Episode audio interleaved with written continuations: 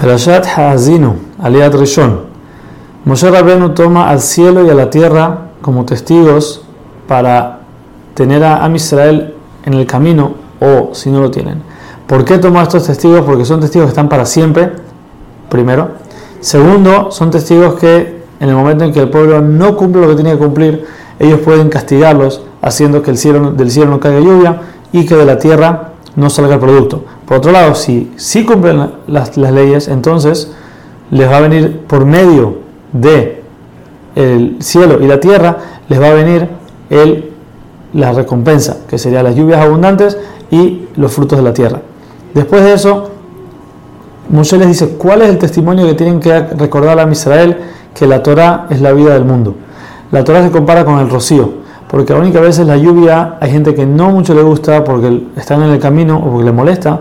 Entonces, el rocío no es así, el rocío cae, ayuda a las frutas a crecer y no molesta a nadie porque cae de noche, no es algo muy fuerte, no es algo que molesta a la gente. Por otro lado, la, la Torah también se compara a la lluvia en cierto modo, de que así como la lluvia hace crecer y nutre a las frutas, así mismo el que estudia la Torah, él crece y se nutre de ella y se hace cada vez más grande.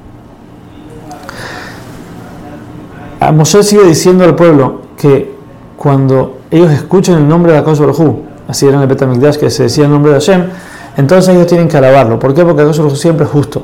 Aun que a veces vemos que al tzadik le va mal, siempre al final le va a llegar su recompensa. Y también un rasha, una persona malvada, aun que puede ser que la mayoría de sus cosas, sus actos, no son buenos, pero si tiene cosas buenas, a cosas se lo va a pagar.